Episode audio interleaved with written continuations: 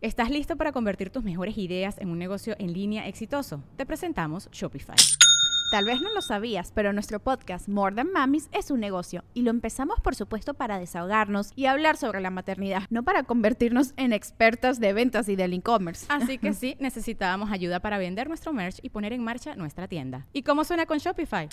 Llegó otra venta. Shopify es la plataforma de comercio que está revolucionando millones de negocios en todo el mundo. Ya seas un emprendedor desde tu casa o desde donde sea, Shopify es la única herramienta que necesitas para iniciar, administrar y hacer crecer tu negocio sin dificultades. Con Shopify puedo gestionar pedidos, envíos y pagos desde cualquier lugar, brindándote toda la información y estadísticas de tus ventas al detalle. Regístrate para un periodo de prueba con tan solo un dólar al mes en shopify.com barra sonoro, todo en minúsculas Ve a shopify.com barra sonoro para llevar tu negocio al siguiente nivel. Shopify.com barra sonoro.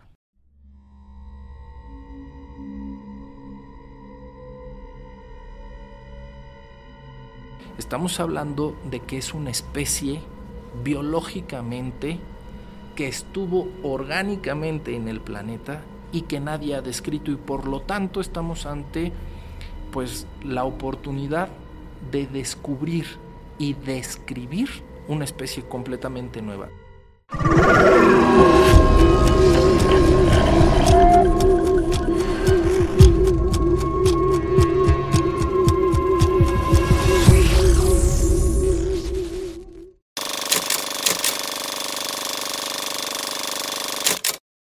Muy buenas noches a todos, bienvenidos a un nuevo capítulo de Podcast Paranormal. El día de hoy es un capítulo súper especial, es algo que yo estaba esperando desde hace mucho tiempo que ocurriera. Hoy tenemos con nosotros al doctor Salce. ¿Cómo estás?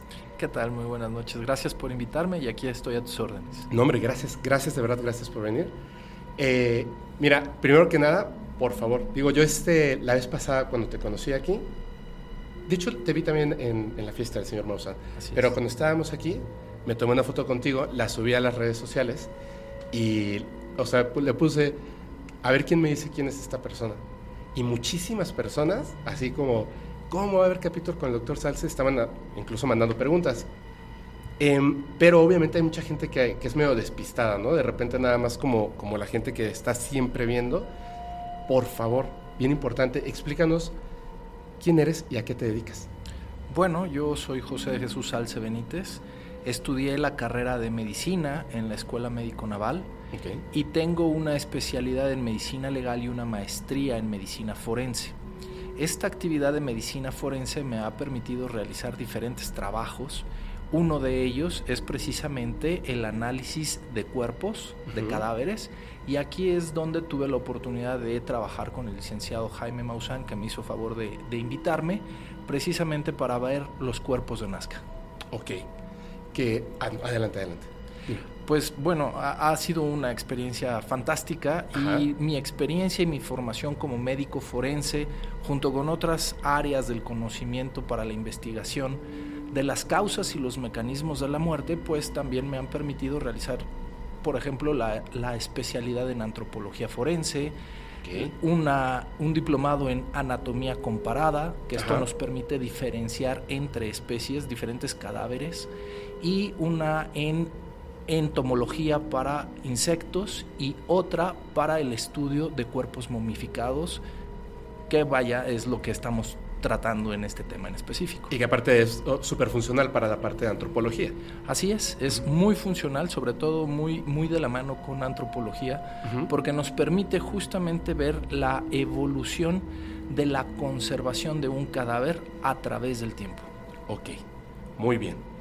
Creo que, esta, creo que esta parte es bien importante, porque en este caso específicamente estamos hablando pues con una persona de ciencia. O sea, estás, todos tus estudios, al momento en el que eh, tienes, vale la redundancia, estudiar algo, estás aplicando todo este conocimiento que en general la gente pues obviamente no lo comprende de la misma manera, pero son, es la parte como que es súper esencial en cualquier tipo de evidencia. ¿Cierto? Es correcto, es el análisis y el estudio de la evidencia que puedes constatar en un cuerpo y que además de estudiarlo y aplicar toda una serie de conocimientos para su análisis y determinar la evolución que ha tenido en su conservación o destrucción, También se aplican algunas técnicas con otros aparatos y tecnología que nos permite corroborar o ser más precisos en los diagnósticos que uno va realizando durante el estudio de un cadáver, como por ejemplo el carbono 14, pruebas de ADN, odontología forense, prueba de tejidos, histopatología, en fin, diferentes ramas de la ciencia que nos permiten complementar el conocimiento, especificar los resultados que nosotros tenemos que proveer, ya sea a una autoridad que nos lo pide o al público que está interesado en el estudio del tema. Claro, o sea, alguien, una persona fuera del gobierno, etcétera, pueden contratar los servicios.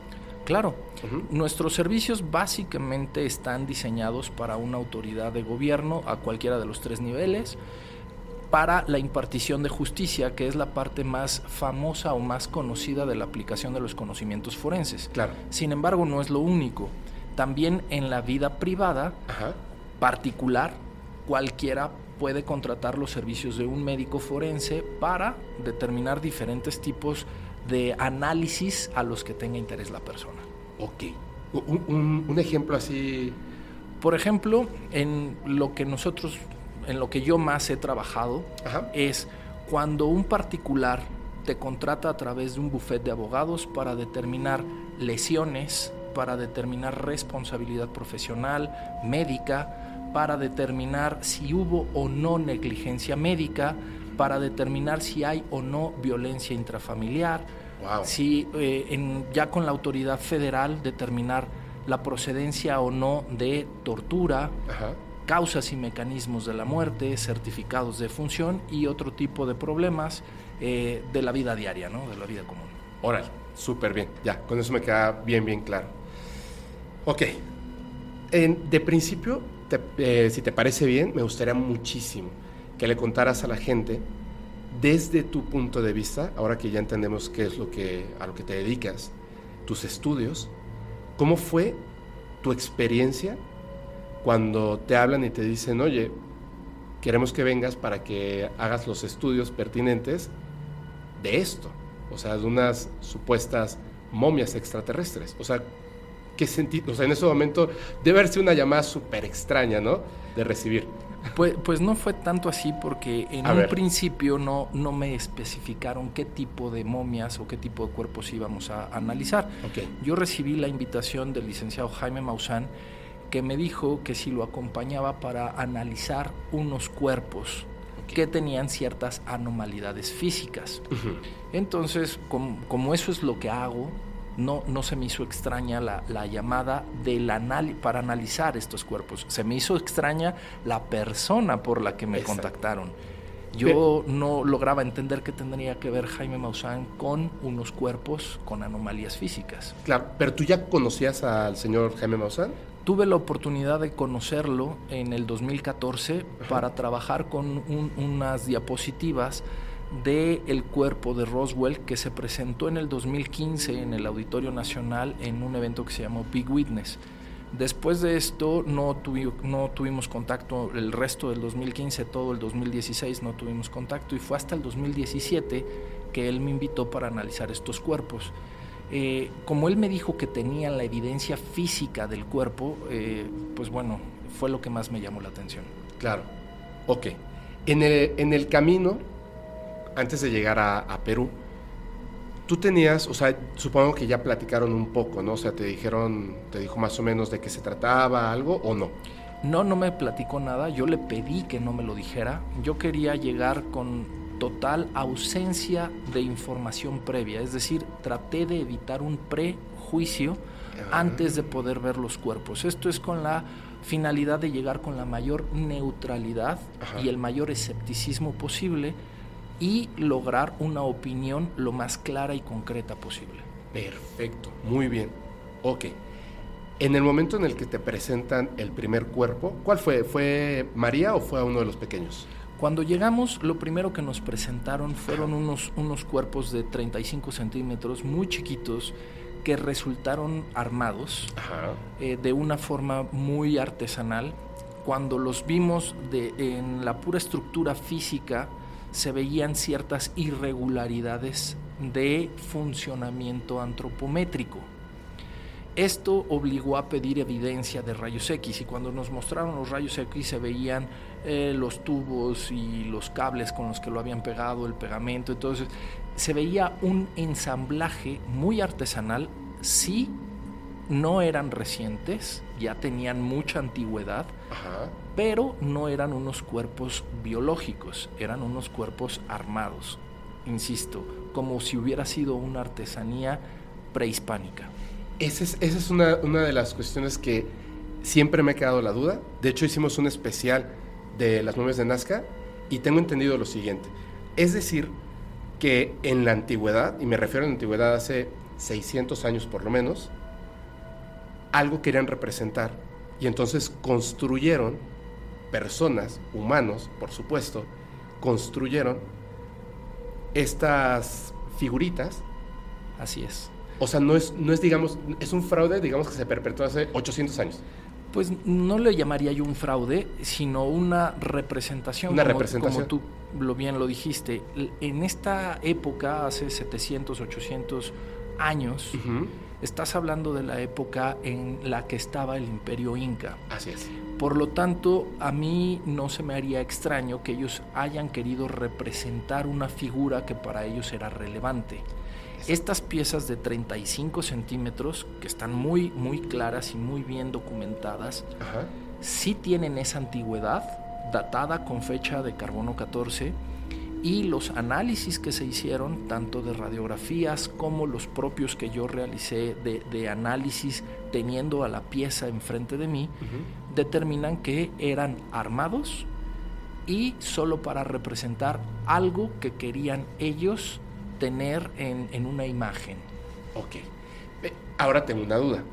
¿Es posible que una persona, por ejemplo, uno de estos eh, huaqueros, al momento de, encontrar ciertos elementos, por ejemplo, si hubiese encontrado momias de gatos, algunos reptiles antiguos en alguna de estas este, eh, sarcófagos, partes humanas, piel, con estos residuos antiguos, ¿no pudo haber armado estos objetos en estas fechas?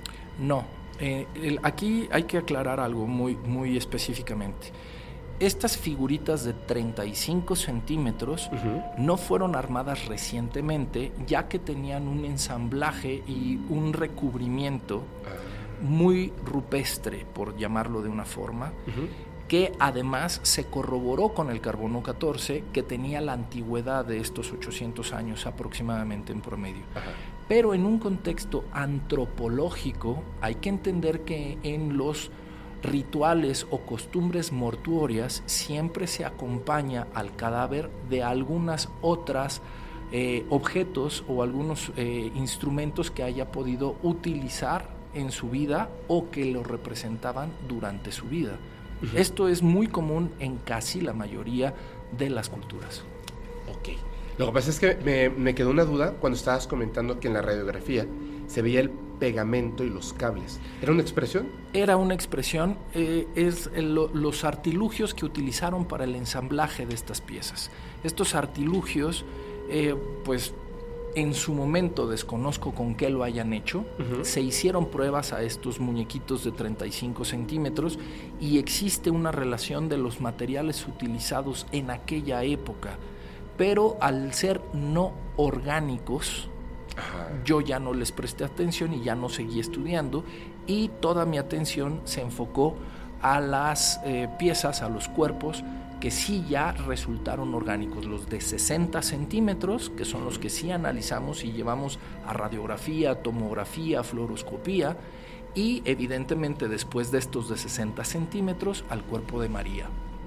Muy bien, ok. Quisiera eh, retomar un punto que me parece muy importante. O sea, desde el momento en el que tú ves la radiografía, por la forma en la que está, digamos, ordenados los huesos, inmediatamente te das cuenta de que esto no es un, nunca fue un ser vivo. Ok. ¿Sí te puedes dar cuenta así? Una vez que tú ves la radiografía, Ajá. tienes que tomar en cuenta la densidad de la estructura que fue radiografiada. Uh -huh. Esto es, si tú tomas la radiografía de una piedra, puedes determinar su consistencia radiográfica y por lo tanto su eh, imagen es completamente densa y no permite ser translúcida.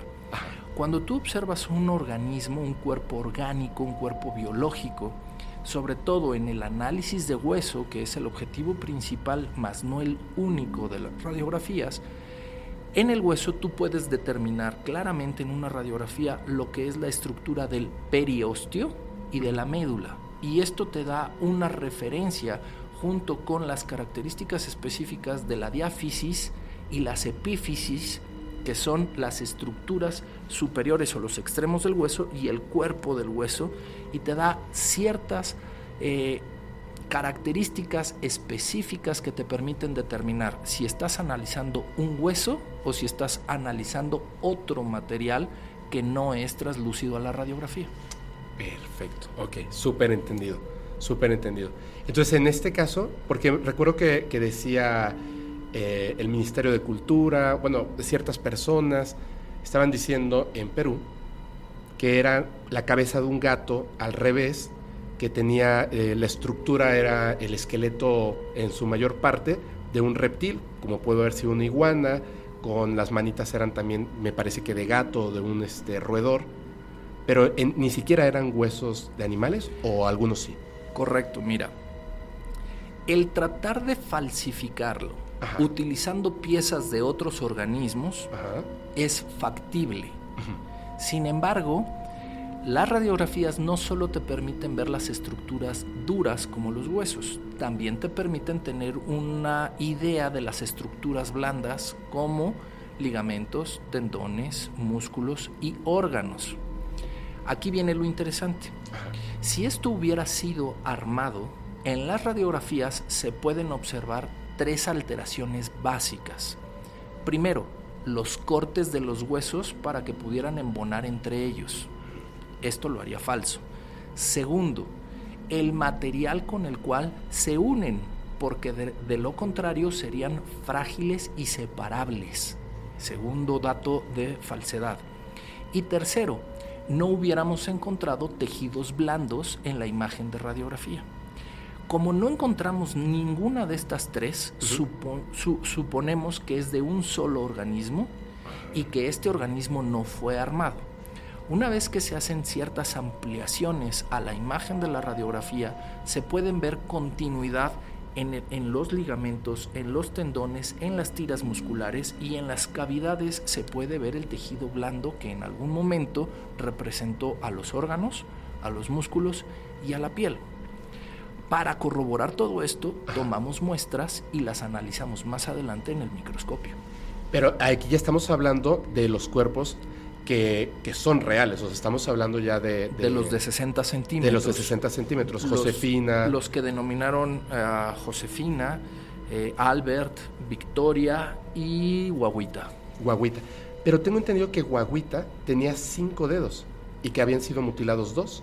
Y no, con Guaguita hay una, situación especial porque en los estudios que empezamos a, realizar allá, nos quedó en ese momento, en el 2017, nos quedó la duda si era un bebé humano o si era uno de los de 60 centímetros. Aquí tuvimos que tomar muestras justo para llevarlas al laboratorio y poder diferenciar y determinar qué es en mi particular punto de vista, Guaguita era un producto humano que no alcanzó a nacer, es decir, que fue expulsado en un, pero en un tardío, es decir, cuando ya tenía sus características un poquito más desarrolladas, no logró a, terminar sus nueve meses de gestación y por lo tanto tiene unas características más apegadas a lo que es un ser humano. Sin embargo, con Guaguita, después de estos estudios del 2017, no se continuaron realizando mayores análisis por parte del equipo de investigación que en su momento fuimos. Actualmente, este cuerpo está en posesión de la Universidad de, de, Ica, la única Universidad de Ica, y tengo entendido que ya se le están haciendo más estudios. Perfecto. Ok. Bueno, si, si te parece, ahorita es que creo que esto es de lo más interesante, pero ¿te parece si vamos a la parte de la historia donde tú estabas primero con estas piezas, ¿no? Las de 35 centímetros. Correcto. Y entonces, Después de estas piezas de 35 centímetros, en donde platicando con todos los presentes, se llegó a la conclusión de que no eran biológicamente, orgánicamente, unos cuerpos de- momificados, sino que eran unas estructuras, unos muñecos que representaban algo más, los, eh, las personas que estaban ahí de- del Instituto Incari nos dijeron, ok, tienen razón, esto nada más era para ver si tenían o no la habilidad de determinar si es armado o no. Ya vimos que, que con estas figuritas pues tienen los conocimientos y ahora les vamos a presentar los cuerpos que realmente queremos que analicen. Y entonces ahí fue como, como un buscapiés lo que nos quisieron hacer ahí ajá, en el buen sentido de la palabra, Sí. porque se trataba de corroborar si, si llevábamos o estábamos presentes las personas con conocimiento y formación profesional específica para este análisis. Y en ese momento nos trajeron en unas cajas eh, los cuerpos de Josefina y de Albert. Los, los sacaron, nos los mostraron, eh, fue una imagen muy, fue un choque tremendo, muy interesante. Y junto con ellas, estos dos cuerpos venían acompañados de tres cabezas sueltas, solas, y dos manos de 45 centímetros muy largas, que, que definitivamente pues atrajeron toda mi atención. Cuando los empezamos a analizar, pues bueno, los, los dos cuerpos estaban demasiado bien conservados, cubiertos con una capa blanca que después descubrimos que era polvo de diatomea y las características de este polvo fue lo que permitió que se conservaran tan perfectamente. Pero al revisarlo al detalle, podría, en ese momento, podía verse, verse completamente bien. Eh, creo que es Josefina, el dedo meñique lo tenía doblado en esta forma de curva ajá.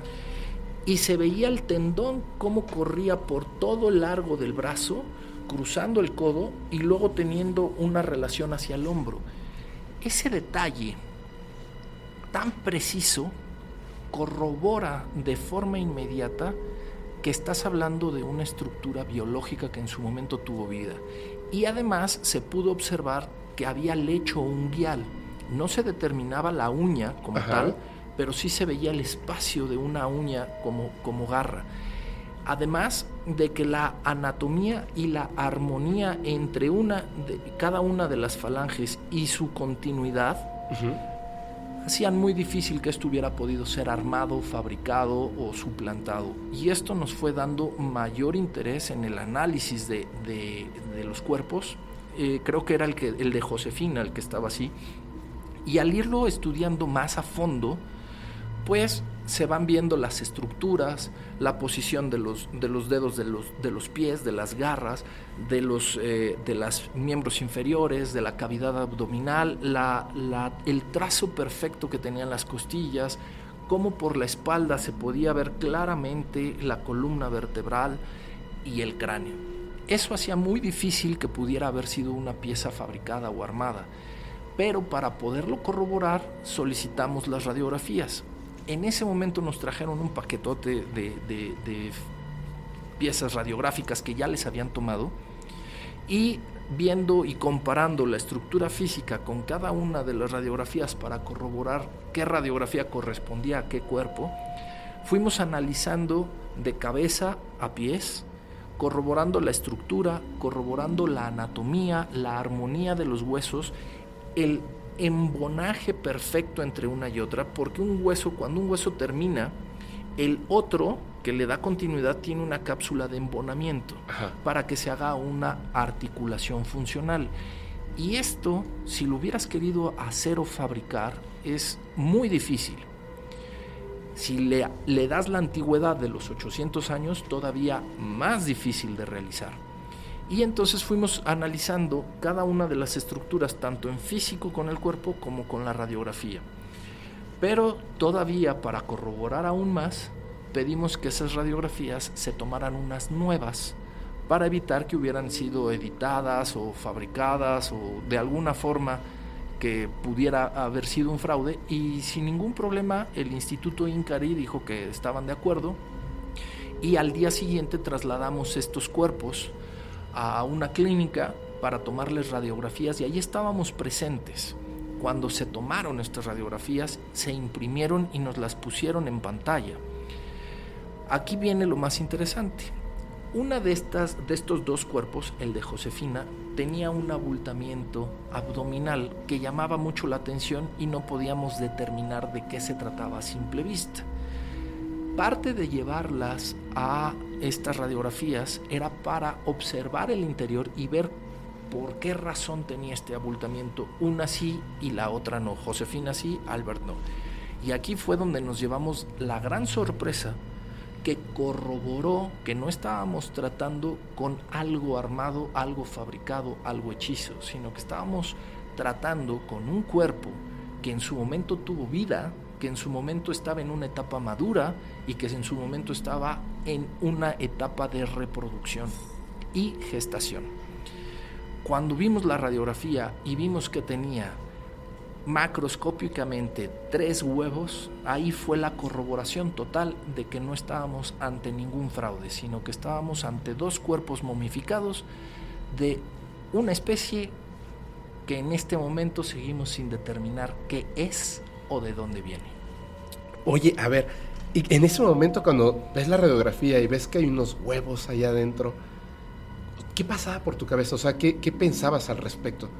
Es que es algo increíble. Fue el momento más este, dramático en, en, mi análisis ahí porque justamente estaba yo pensando en este momento, eh, y lo recuerdo muy bien porque se lo platiqué al biólogo José de la Cruz que iba con nosotros, y, estábamos hablando él y yo en privado y le decía, amigo, si se logra corroborar que lo que hay allá adentro es un embrión o un saco gestacional o un huevo, estamos hablando de que es una especie biológicamente que estuvo orgánicamente en el planeta y que nadie ha descrito y por lo tanto estamos ante pues la oportunidad de descubrir y describir una especie completamente nueva. Él coincidió conmigo y me dijo, "Cierto, una vez que logremos ver qué es lo que hay en la cavidad abdominal y si resulta ser algo en gestación, pues estamos ante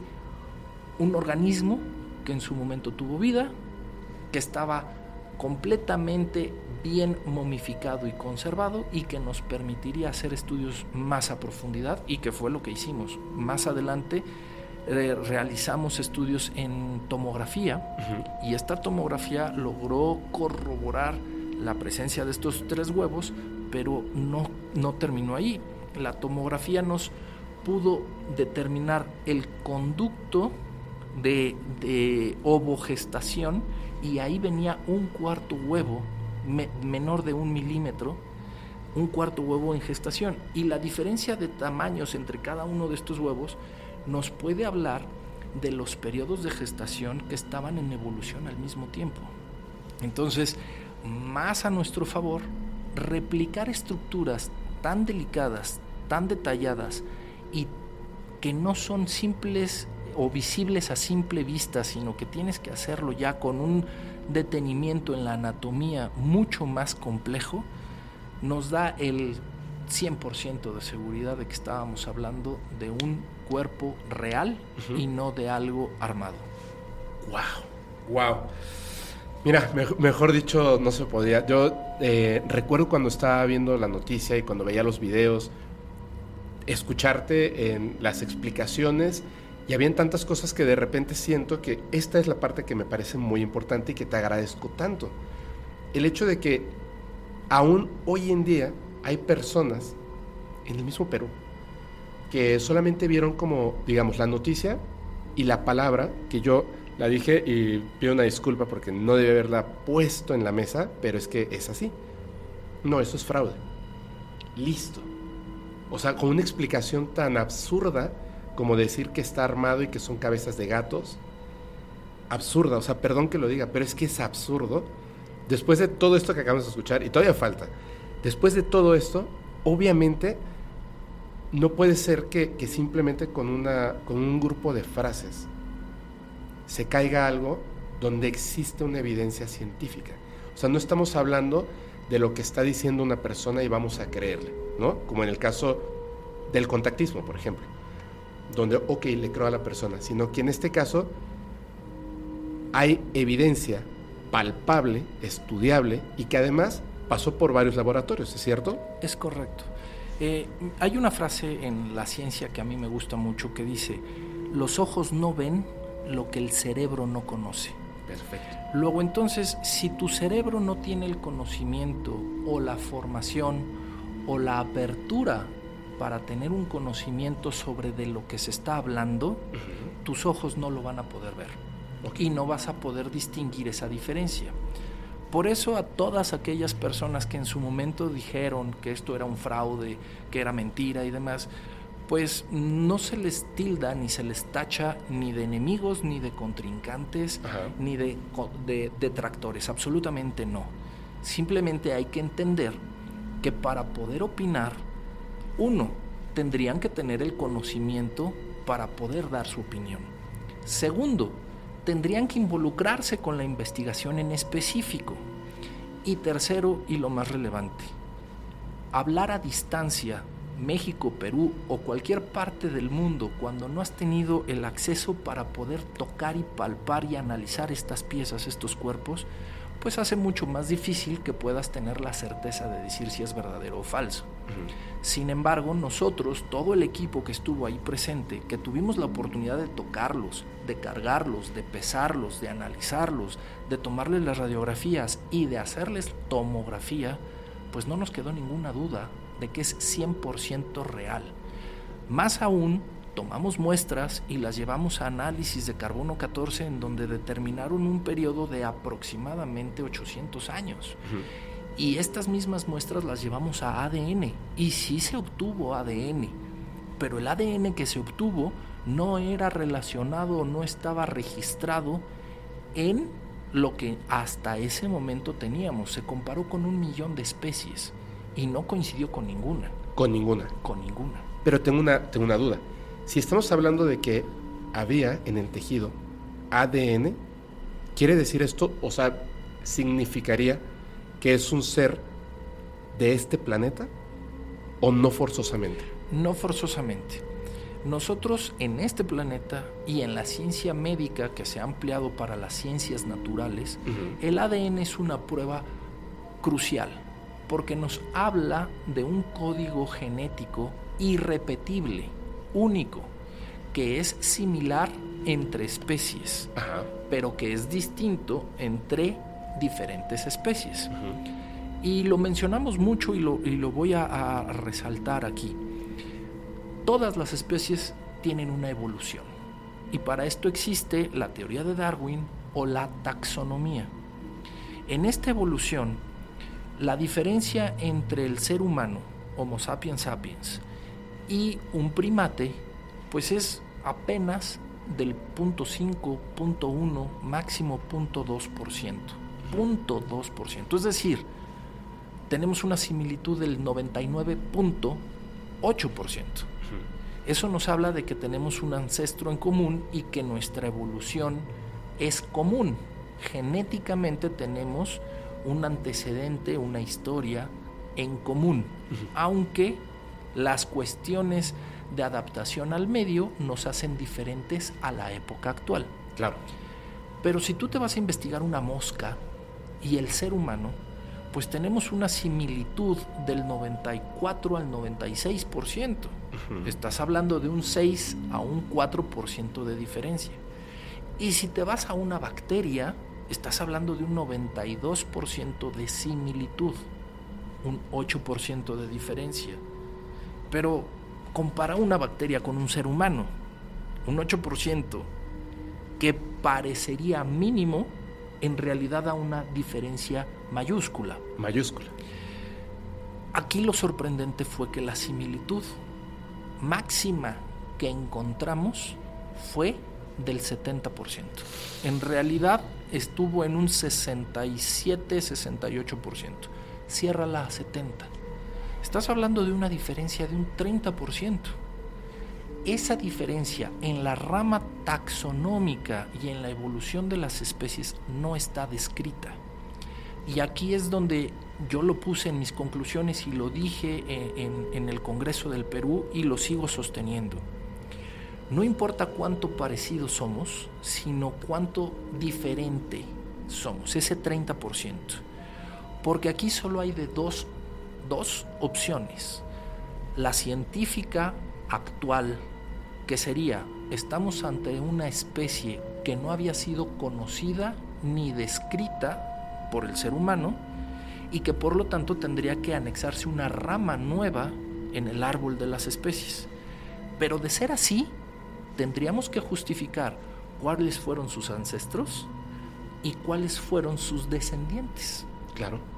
Y entonces tendríamos que encontrar algunas especies que fueran símiles a estos dos cuerpos. Pero si la diferencia es tanta y no encontramos esa rama, tanto de ascendencia como de descendencia, entonces estamos hablando de que es, de que es un cuerpo, un organismo que sí estuvo aquí en la Tierra, pero no sabemos ni de dónde vino ni a dónde fue. Ok.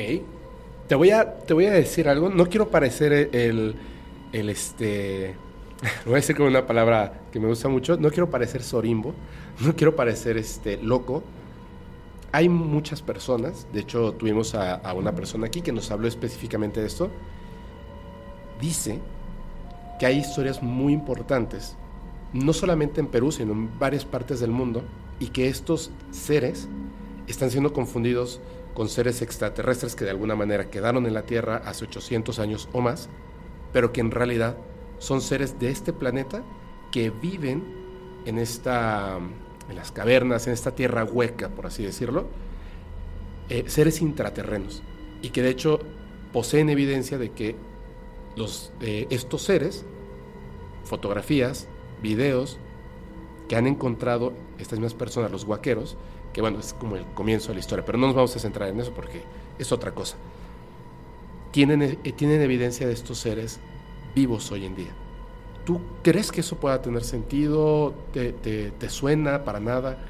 Bueno, efectivamente existen estas teorías que mientras no sean comprobadas o aceptadas o divulgadas, se quedan en teorías. Sí, claro. Efectivamente, podría ser, no cierro la puerta, a que sean seres intraterrenos. No cierro la puerta a esto.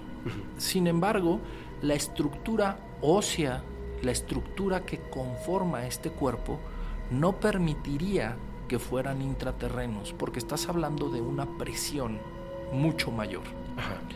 Las estructuras óseas que ellos tienen, o estos cuerpos tienen con los que analizamos, son muy similares a las aves. Son huesos huecos que tienen una corteza muy dura y esto los hace resistentes, pero que al ser huesos son muy ligeros y se parecen mucho a la estructura ósea de las aves. Por eso es que tampoco son relacionados a mamíferos, para que me dijeran que fueron armados de gatos o de perros o de cabeza de yaca. No.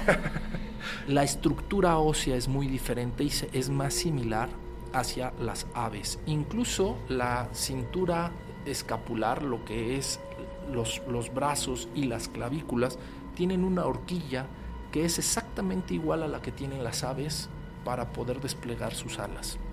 Entonces, esta estructura ósea de estos cuerpos permitiría, sí, que fueran acuáticos por la ligereza.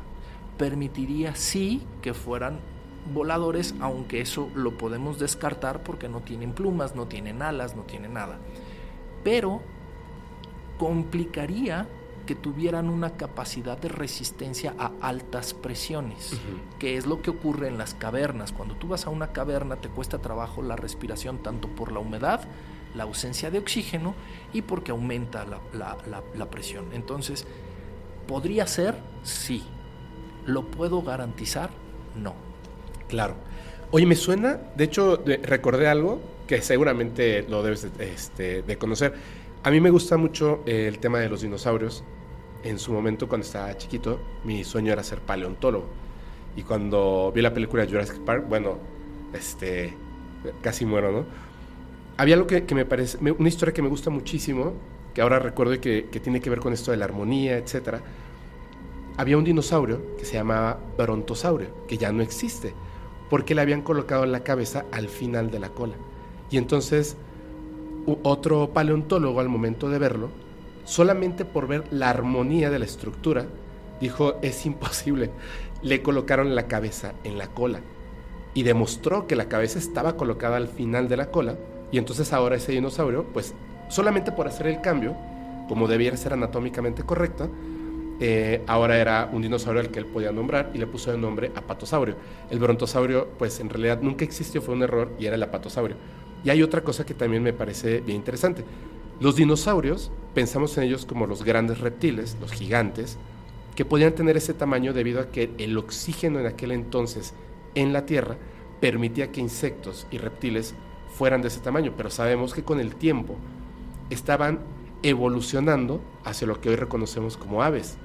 De está el Archaeopteryx, que tiene plumas, que no eran como los veíamos en las películas, estos grandes reptiles, en su mayoría eran, tenían plumas, ¿no? O tenían vestigios de lo que, en bueno, ahora en el presente conocemos como plumas. Lo que comentas de que tienen los huesos huecos, me suena como una historia similar a esta de los dinosaurios. Como si fuera la evolución de un reptil. Es correcto. Eh, fíjate, lo que tú acabas de describir es la parte esencial de todo esto. La paleontología te puede dar una explicación de la evolución de las especies y habla justamente de la armonía anatómica del embone entre un hueso y el otro. Esto lo aplicamos en los conocimientos actuales y justamente nos permite determinar alguna evolución de las especies. Y por ejemplo, el pelícano, el cocodrilo, el sapo o, o la rana, todos estos guardan una relación muy directa con los reptiles de hace tantos millones de años. Sin embargo, obviamente la adaptación al medio actual en el que viven es lo que hace la evolución, esta adaptación al momento en el que se encuentran coexistiendo. Y la adaptación es a lo que respiran, a lo que comen y a las necesidades de desplazamiento. Por lo tanto, en los cuerpos que analizamos, si tomamos en cuenta que una de las características es que no tienen dientes, no tienen mandíbula y que por lo tanto su capacidad de alimentación hubiera sido por deglución, estás hablando de que esta especie no era carnívora, sino que tendría que haber sido herbívora y de herbívora algo que pudieran digerir como pasta. Deglutían, no masticaban, deglutían. Y esto porque no tienen un aparato de masticación desarrollado. Segundo, por el tamaño, requerían de una capacidad de, de movimiento muy rápido. De ahí la ligereza de los huesos. Una estructura ósea pesada los hubiera hecho lentos, un caparazón los hubiera hecho lentos. Sin embargo, huesos largos y huecos los hacen más livianos y por lo tanto con mayor facilidad de movimiento y de desplazamiento. ¿Y no hay un problema con el tamaño tan grande visiblemente de las cabezas? Aquí viene lo siguiente. Efectivamente dentro de la armonía de la estructura ósea, tú debes de tener un punto de equilibrio para que tu cuerpo resista. Nosotros estamos acostumbrados a que las cabezas de cualquier especie actualmente, sobre todo primate o desarrollada, evolucionada del primate, Dentro de la cabeza tiene el piso anterior, que es hacia el macizo facial, el piso medio y el piso posterior. En el piso posterior es donde se inserta la cabeza con la columna vertebral. La columna vertebral es lo que le da sostén al resto del cuerpo. Y de la columna vertebral vienen los miembros superiores, los miembros inferiores para la locomoción o el desplazamiento. Hasta aquí vamos bien. Sí. En esta especie, en estos dos cuerpos, lo extraño es que el agujero magno, que es donde se une la cabeza con la columna vertebral, no está en la parte posterior, en el piso posterior, sino está justo en el piso medio. Esto hace que la cabeza, aunque es muy grande, tenga una estructura de equilibrio. Además encontramos en la tomografía, ya no en la radiografía, en la radiografía se puede medio ver, Percibir, ¿no? ver unas cavidades neumáticas. Ahorita te explico qué son estas. Pero en la tomografía ya se puede describir perfectamente estas cavidades neumáticas. ¿Qué es esto? Estas cavidades neumáticas en la estructura de los huesos y en su ensamblaje dejan ciertos espacios vacíos o huecos que se llenan de aire. Y entonces aunque tú tienes un cráneo sólido, fuerte y rígido, es muy liviano. La estructura de la columna vertebral a la mitad del cráneo, dándole equilibrio, y un cráneo ligero por las estructuras neumáticas internas, permite que puedan o pudieran haber conservado el equilibrio, que es de lo que estábamos hablando, el equilibrio, y pudieran desplazarse con mayor facilidad. Y aquí hay que resaltar algo que también vimos en la tomografía, la estructura del cuello, Ajá. las vértebras en el cuello son muy delgaditas y luego hay grandes espacios. Esto nos habla de que probablemente pudiera haber sido un cuello retráctil, como el de las tortugas, ¡Wow! y hacerlo o más largo o más corto, dependiendo de la necesidad del desplazamiento y la locomoción que requiriera este cuerpo en su momento cuando estuvo vivo. O sea que, que si hubiese sido de esta manera el cuello, hubiera hecho más o menos como. O sea, eh, se hubiera podido expandir, digamos, dependiendo de su desplazamiento, como para mantener el equilibrio, como la cola en los dinosaurios. Así es, ¡Wow! así es. Y obviamente, pensando. A ver, hay varias preguntas, rapidísimo. Porque me, me intriga mucho el tamaño de esa cabeza. El, hoy en día, reconocido, es el ser humano el que tiene la mayor capacidad cerebral en relación a su cuerpo o hay algún animal que tenga una capacidad cerebral mayor en relación a su cuerpo? Hay que entender dos cosas. Por favor. El cerebro se, des- se desarrolla Ajá. y desenrolla de acuerdo al espacio que tiene del cráneo. Ajá. Cuando el cráneo ya le pone un límite a su crecimiento y desarrollo, es cuando empieza a doblarse sobre sí mismo y a eso se le llaman circunvalaciones. Por eso es que nuestro cerebro está como con viboritas o con este, pues, trazos, Ajá. a eso se le llaman circunvalaciones. Es como si una hoja de papel tú la doblaras y cómo queda toda la, la estructura y los trazos. Es lo mismo. El cerebro, al verse limitado en su capacidad de desarrollo, se va comprimiendo haciendo arrugas, estas circunvalaciones. El cerebro más grande está en el elefante y el elefante también tiene ciertas circunvalaciones. Sin embargo, en los primates está el mayor número de circunvalaciones y el mayor número de giros y profundidad de estos. Aquí hay que dividir que la capacidad cerebral tiene dos capas, la gris y la blanca. En la gris tú tienes un acúmulo de cuerpos neuronales y en la blanca tú tienes un acúmulo de axones o fibras de interconexión entre neuronas. La capacidad de inteligencia no va en relación al número de neuronas, sino a la capacidad de interconexión entre las neuronas existentes. Ajá. Aquí vámonos al cuerpo de estos, a- a- a la- al cráneo de estos cuerpos. Este cráneo tiene una capacidad de volumen en relación a su tamaño muy grande. Ajá. Es un, es un hueco, es una cavidad craneal muy grande.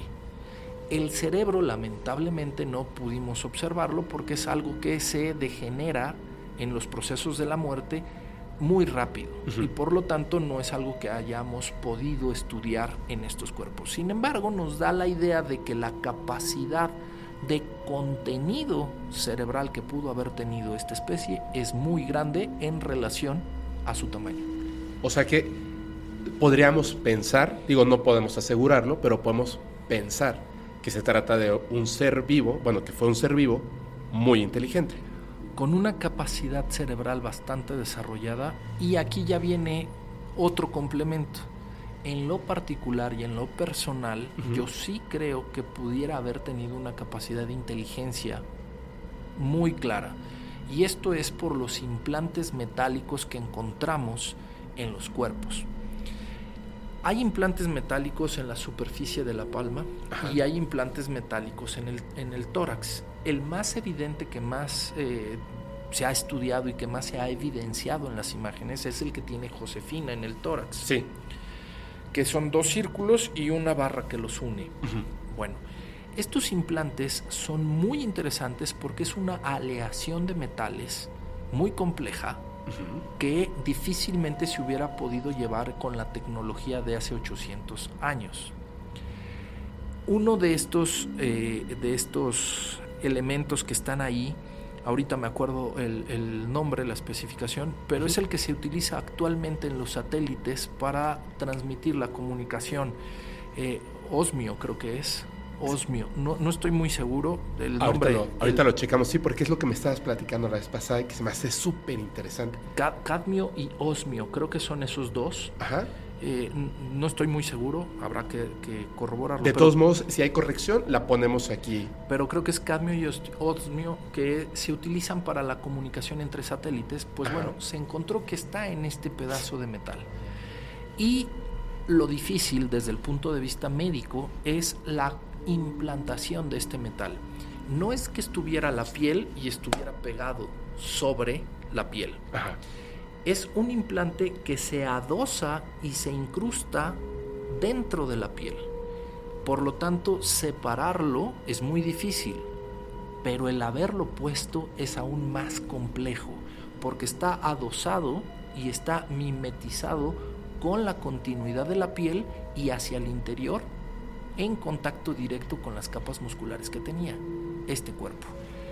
Esa capacidad de implantación muy difícilmente se hubiera llevado a cabo hace 800 años, ya sea por alguien tercero que se los hubiera puesto a estos cuerpos o por ellos mismos.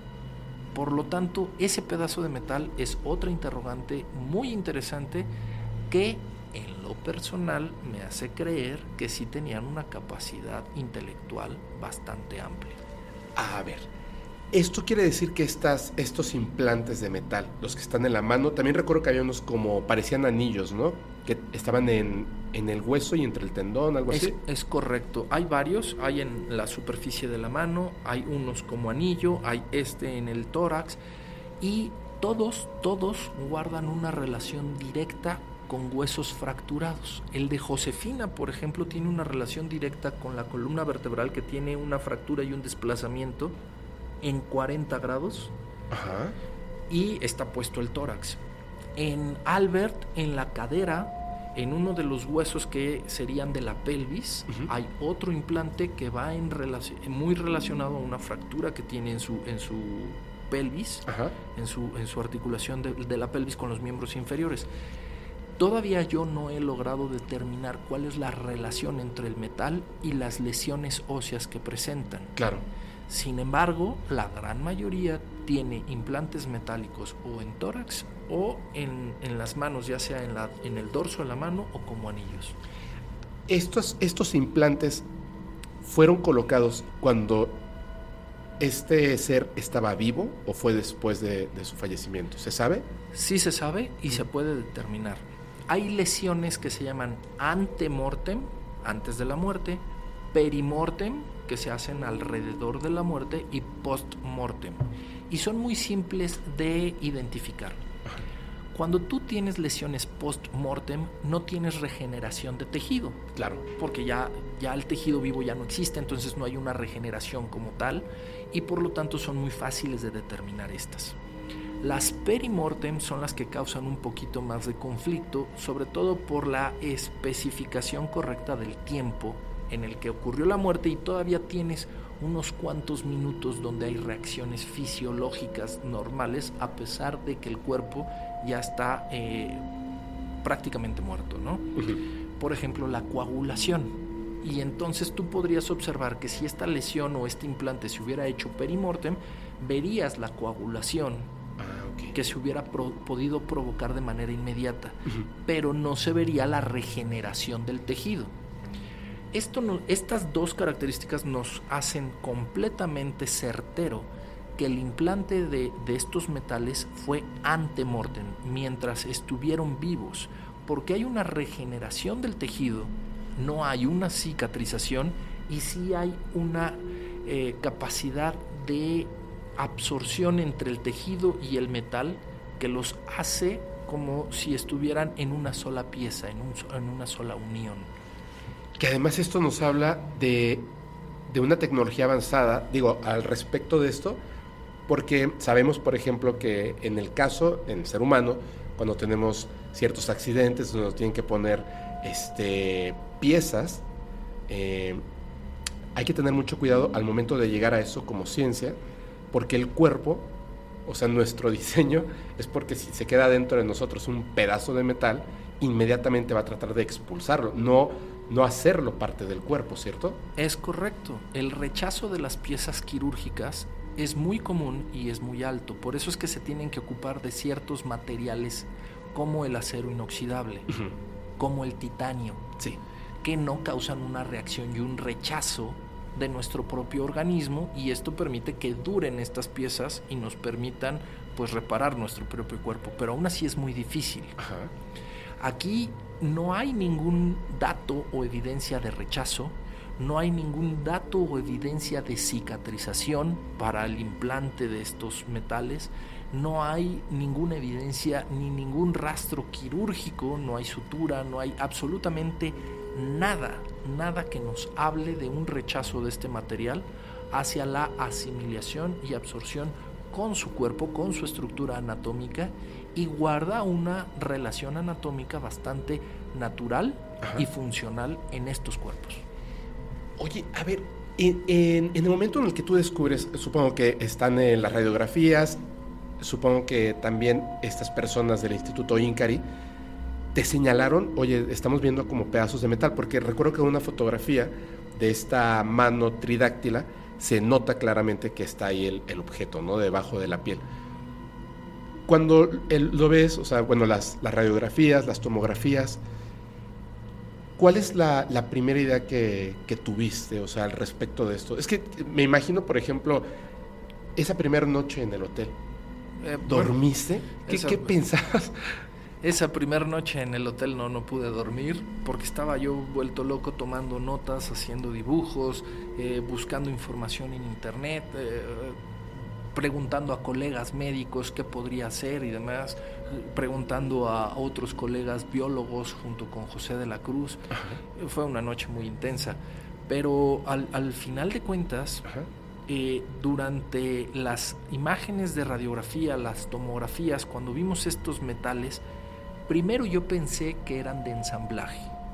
Cuando corroboré que no guardaban ninguna relación de unión o de ensamblaje, sino que estaban sobre la piel, adosadas a la piel, y que vi que su forma no tenía ninguna relación con estructuras anatómicas para ensamblaje, solo me pude percatar que estaban en relación directa con algunas fracturas de los huesos. Ahí es donde esto es algo que en lo particular me gustaría seguir investigando. ¿Cuál es la relación de la posición de estas placas metálicas con las fracturas de los huesos que presentan estos cuerpos?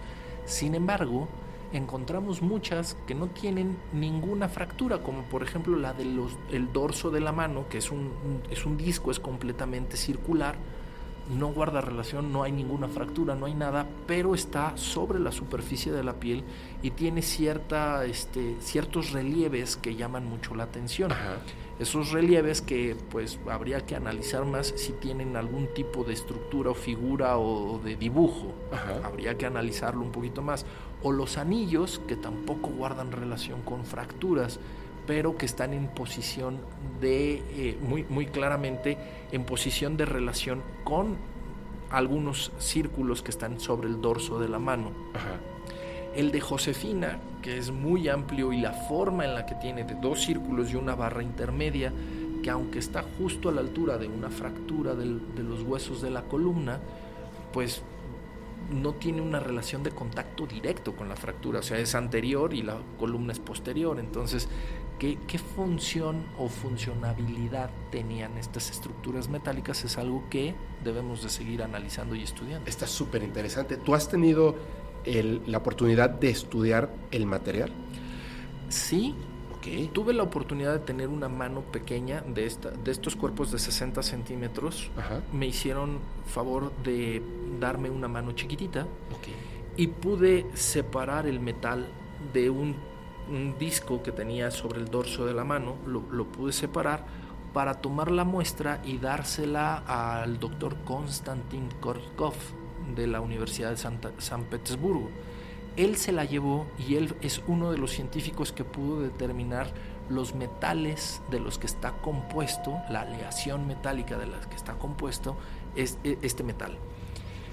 Como tal, yo, médico, no tuve la oportunidad de hacer el estudio directamente. Sin embargo, tuve acceso a los resultados de los físicos y metalúrgicos especialistas que realizaron los estudios de esta pieza que logré pues desprender y poderle dar al doctor Konstantin Korotkov. Pero te voy a decir que para poder desprender ese pedacito de metal me tuve que tardar aproximadamente unas dos horas y media o tres de lo difícil que fue separarlo, de lo bien que estaba adosado y de lo bien que estaba pegado a la superficie del tejido. Obviamente trata, haciéndolo con mucho cuidado y tratando de no lastimar la estructura anatómica de esa manita. Era, entonces era uno chiquititito, ¿no? Este, Chiquititito. un círculo chiquititito. De un, un centímetro de diámetro. Y era grueso el metal. Súper delgadito, más delgado que una hoja de papel bond. ¡Wow! Ok. E- estas manitas de estos seres de 60 centímetros ¿Sí? eran claramente un tipo de especie. Sí. Pero había otra. María. María. Bueno, después de, de primero ver los de 35 centímetros, después ver los de 60, después ir a tomar las radiografías y las tomografías y después de ver todo esto, Ajá. el último día nos dieron la gran sorpresa de que nos iban a enseñar otro cuerpo.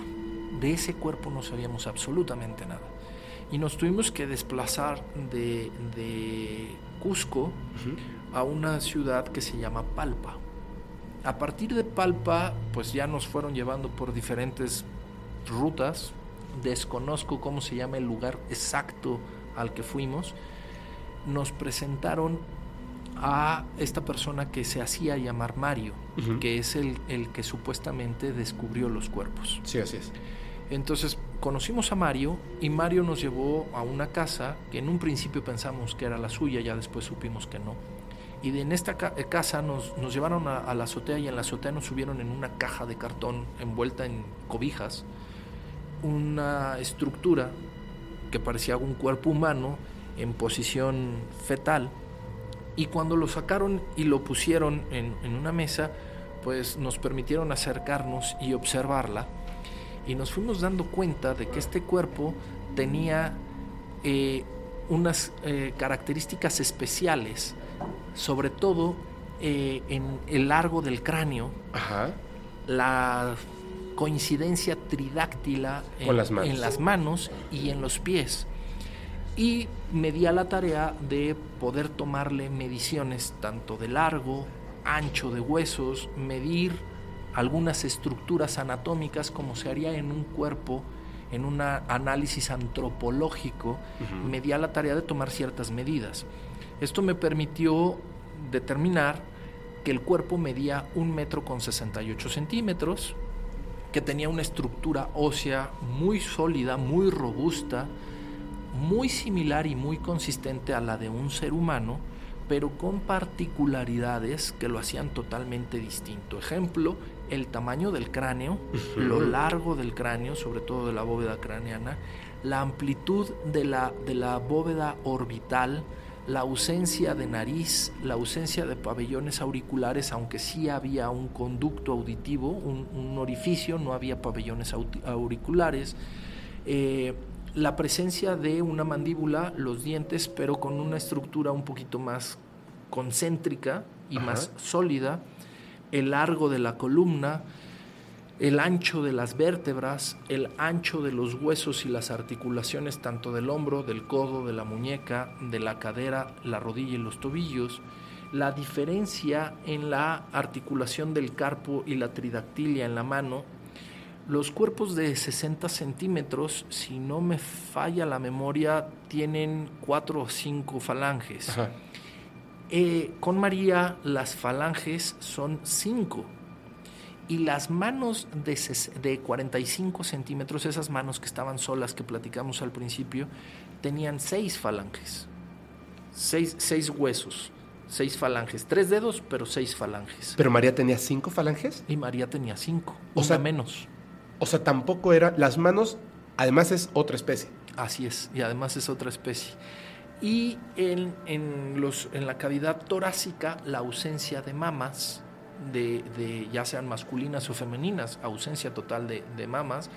El abdomen nos permitía observar que no estaba abierta, que no había sido eviscerada, y eso nos hacía suponer que tal vez podría haber órganos, lo cual se corroboró en la tomografía más adelante, y se pueden ver ahí unas estructuras orgánicas que requiere ya de mayor detalle para determinar cuál es cuál, cuáles son los riñones, el estómago o lo que pudiera ser similar a estas y nos dimos cuenta que no tenía un órgano reproductor masculino.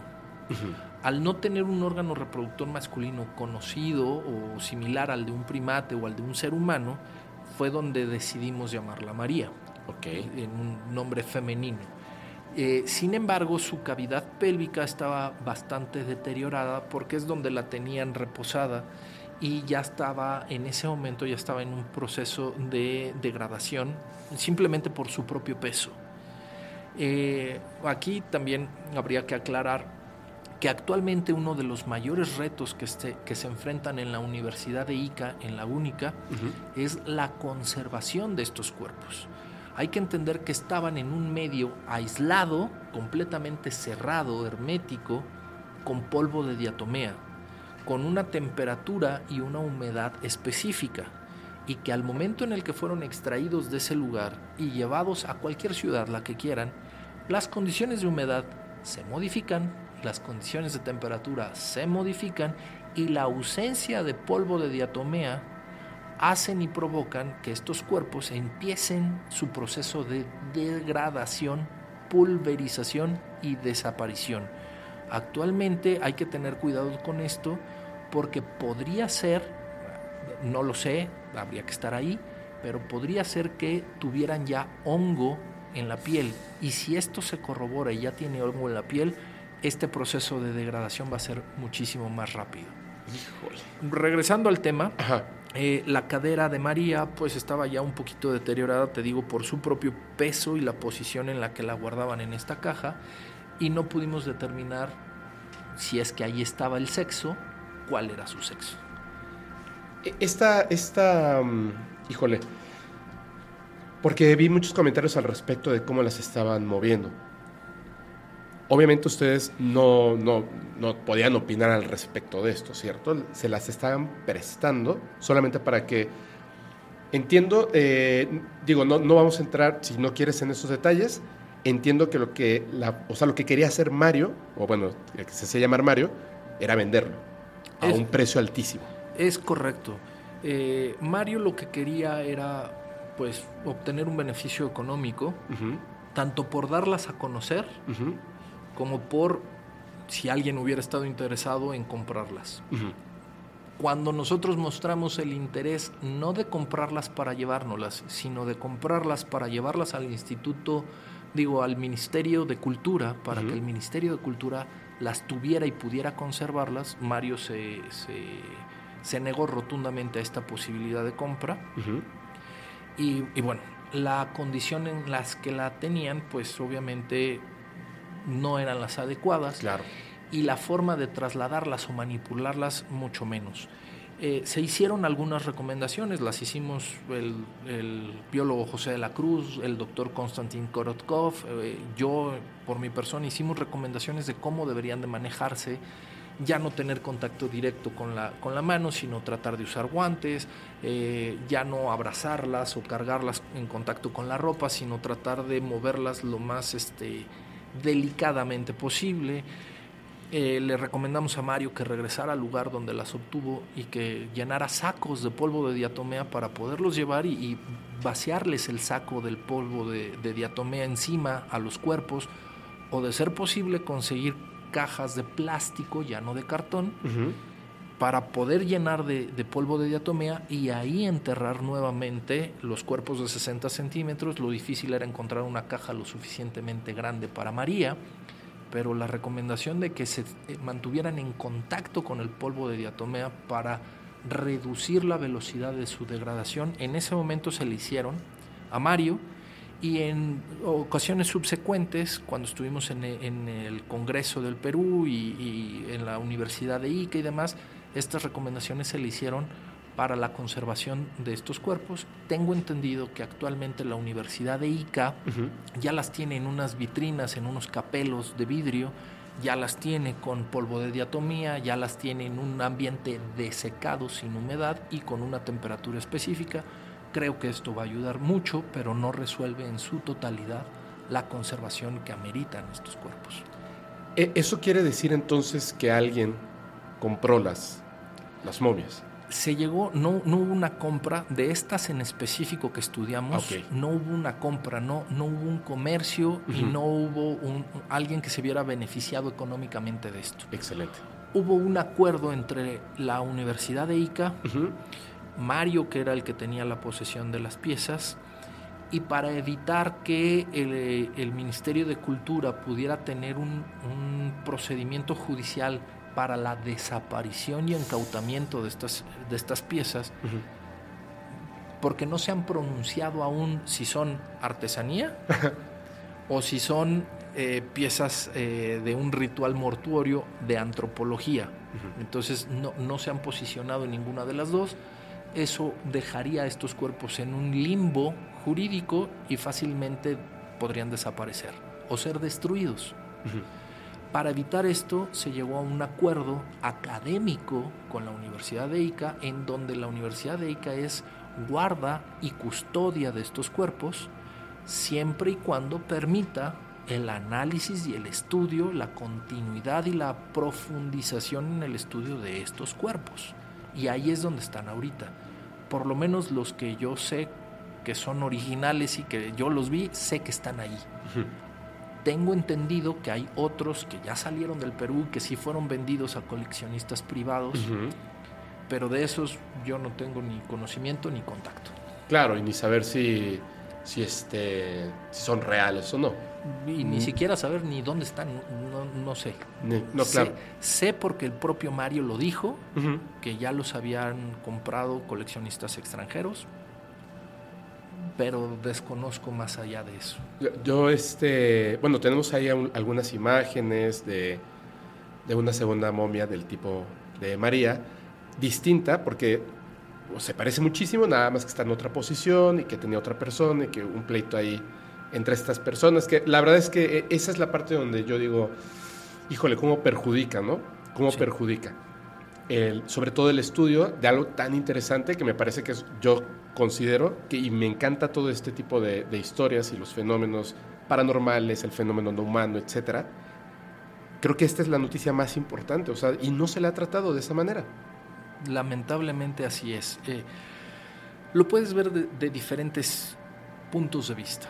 Es una noticia muy importante porque si lo ves desde el punto de vista paranormal o de vida extraterrestre, podría ser una, una posibilidad. Exacto. Si lo ves desde el punto de vista terrestre, científico, hasta lo que nuestro cerebro y nuestros conocimientos actualmente dan, pues estás hablando de dos especies distintas, tal vez una tercera con las manos de 45 centímetros, tal vez una tercera especie que no sabemos ni de dónde vino, ni dónde está, ni a dónde se fue, pero que tenemos que incluir en los libros de biología y tendrías que reescribir la biología. Exacto así de importante. O la tercera, simplemente estás viendo cuerpos que tuvieron un contacto y una interacción con una cultura humana en el Perú, de la cual sí hay pinturas, sí hay representación gráfica,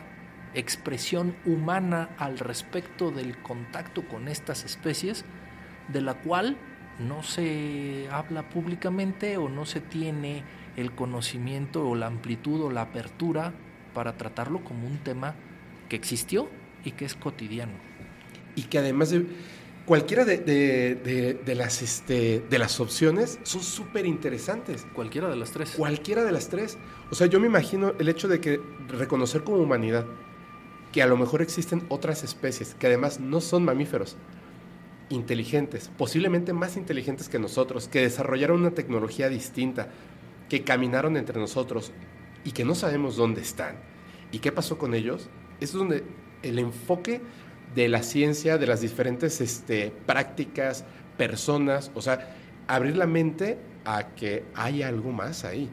Y que sea lo que sea, cualquiera de las tres opciones, o quizá una cuarta, no lo sé, es sumamente interesante, es sumamente interesante. De hecho, cuando de repente la noticia como que desapareció, o sea, ya no habían más, o sea, ya no, ya no se estaba hablando más al respecto. Claro, luego comprendí que habían muchas cosas de por medio, ¿no?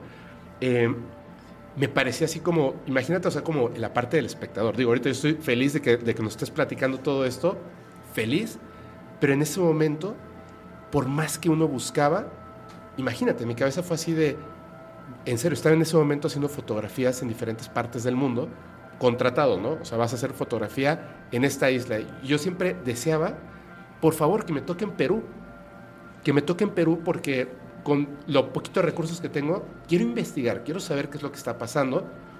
No me, no me quedo yo con esa idea, por supuesto que no. O sea, digo, quiero pensar que, que somos personas inteligentes.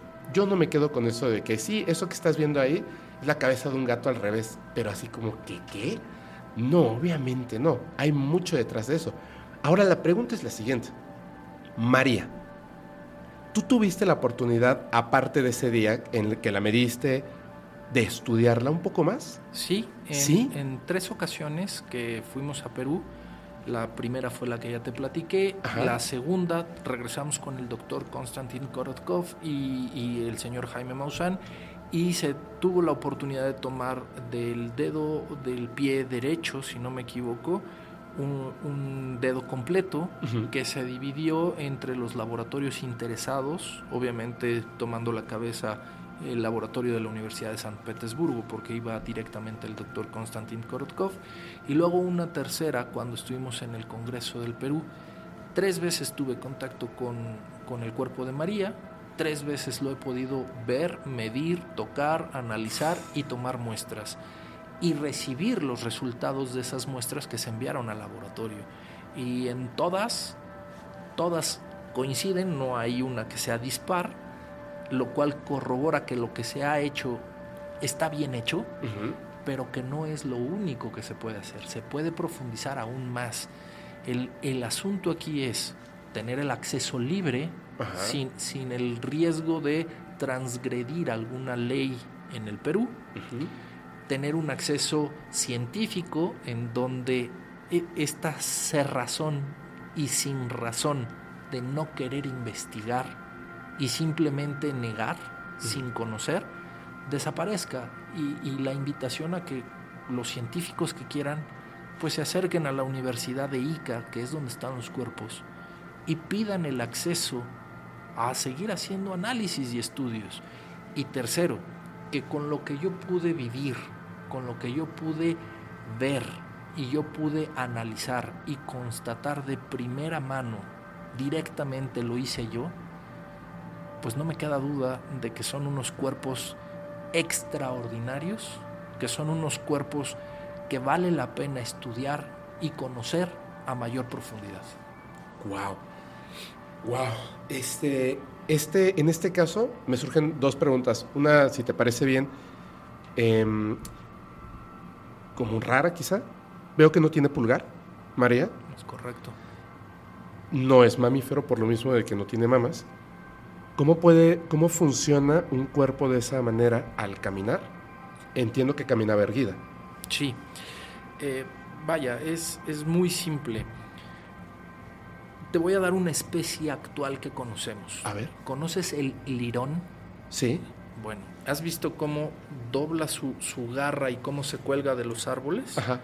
Es exactamente el mismo funcionamiento. No tiene un pulgar, por lo tanto no tiene oposición y no tiene presión.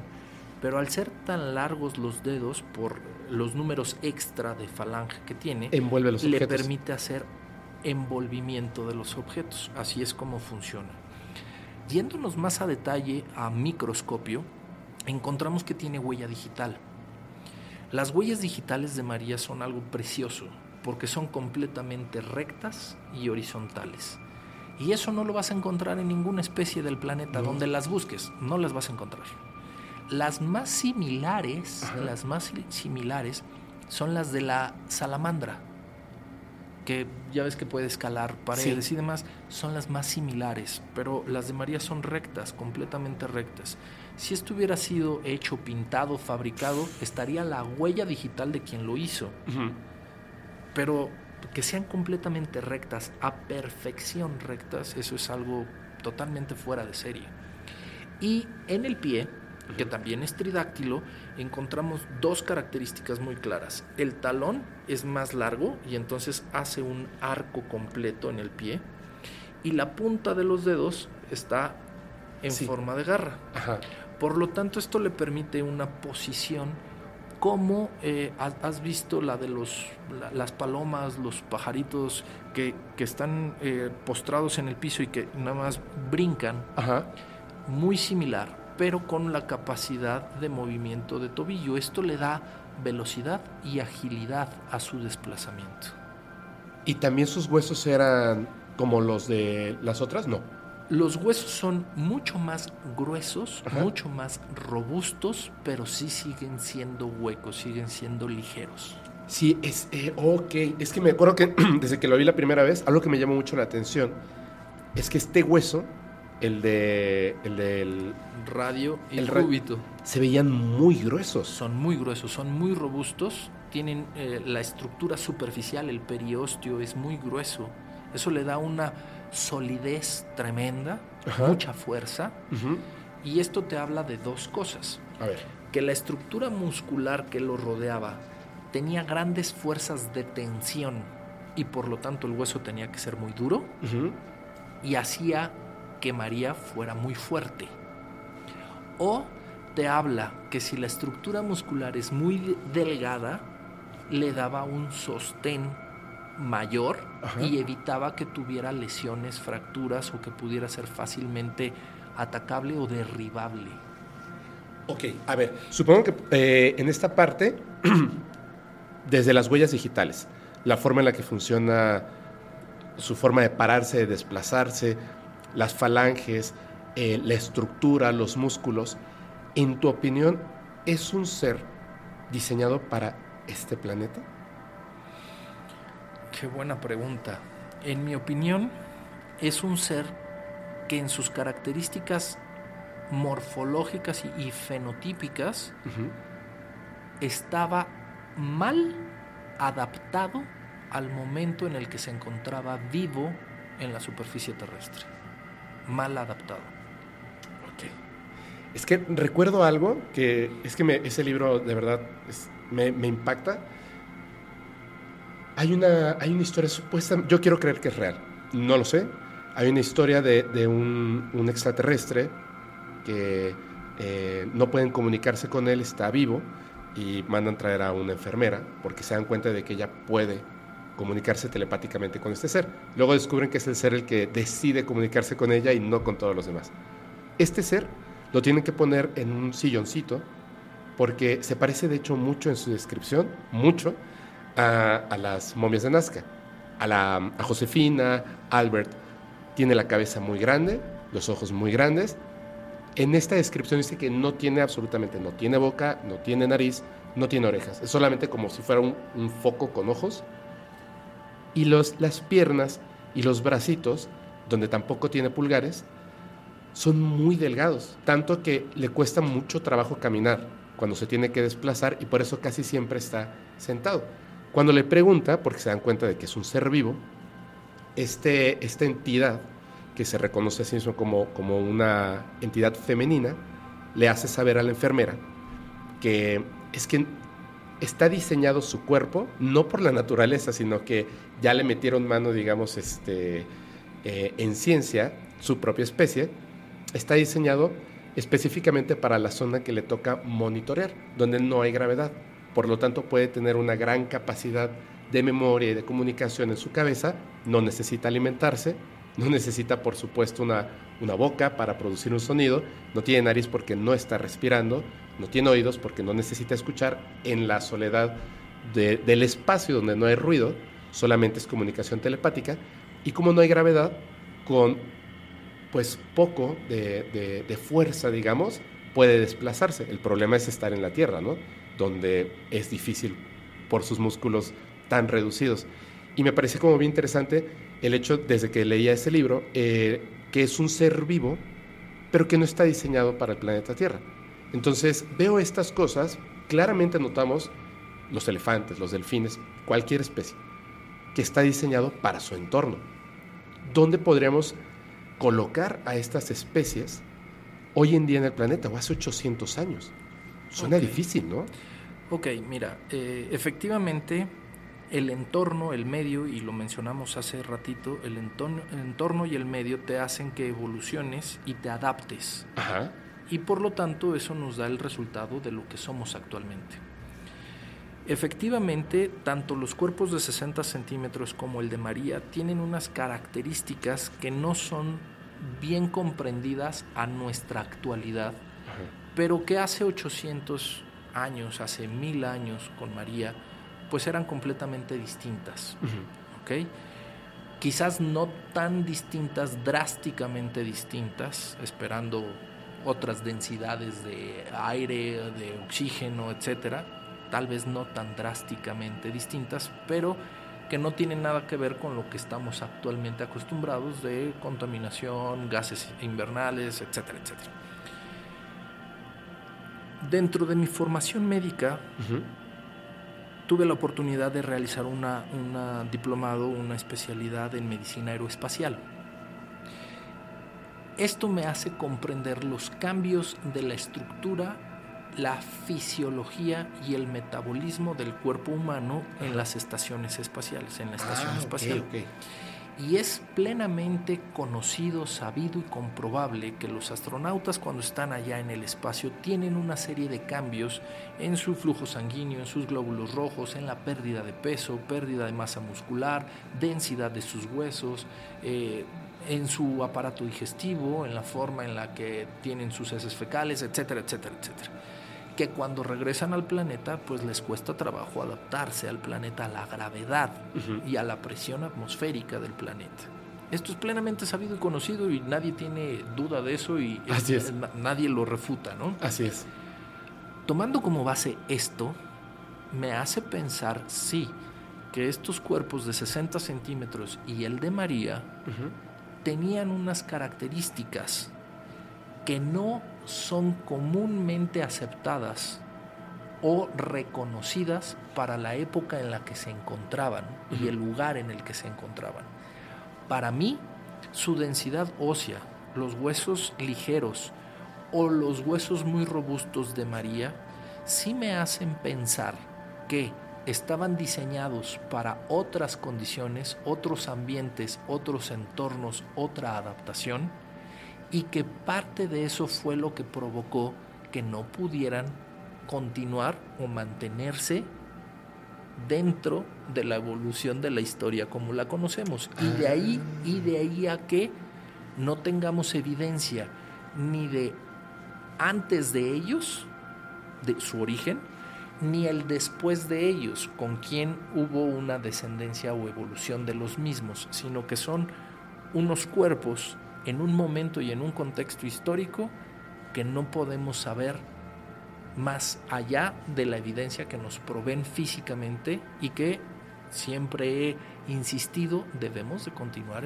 estudiándolos. Por supuesto. No, me, me vuela la cabeza, me imagino mil cosas. ¿Hoy en día se están estudiando todavía los cuerpos?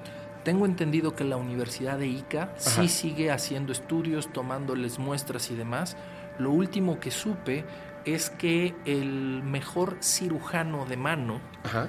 de todo el Perú fue a verlas y que este cirujano de mano determinó que la estructura anatómica de esas manos, tres, es completamente original. Dos, era funcionalmente óptima, es decir, sí era real la armonía y el funcionamiento y demás, es decir, no, no tenía ningún inconveniente en su funcionabilidad. Y tres, que de ser armadas es prácticamente imposible falsificar las estructuras anatómicas al detalle que tienen estas manos. Por lo tanto, este doctor confirmó que no habían sido modificadas, es decir, que les hubieran amputado dedos, que no habían sido modificadas, que no habían sido alteradas, es decir, que no les hubieran incrustado más falanges para hacerlas más largas Sí. Y que correspondían en anatomía, armonía y funcionabilidad al cuerpo del que se habían estudiado.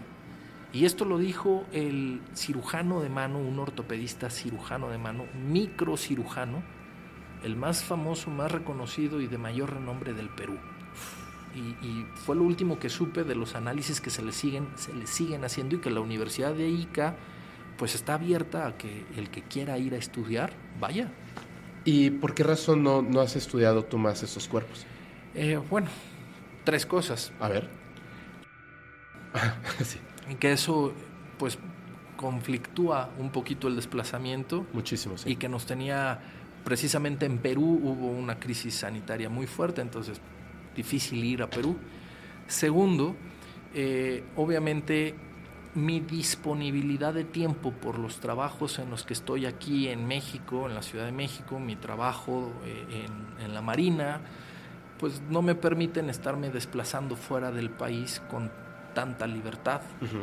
Y tercero, porque lo bonito de ir a estudiarlo es ir con un grupo de colegas científicos que permitan una opinión diversa y multidisciplinaria. Claro, y no solo la mía. claro. Entonces estoy en espera de que logremos conformar un grupo que podamos ir y estudiarlas. Perfecto, sí, claro, tienen que contrastar ideas, eh, dar diversos puntos de vista de lo es. mismo. Sí, es cierto.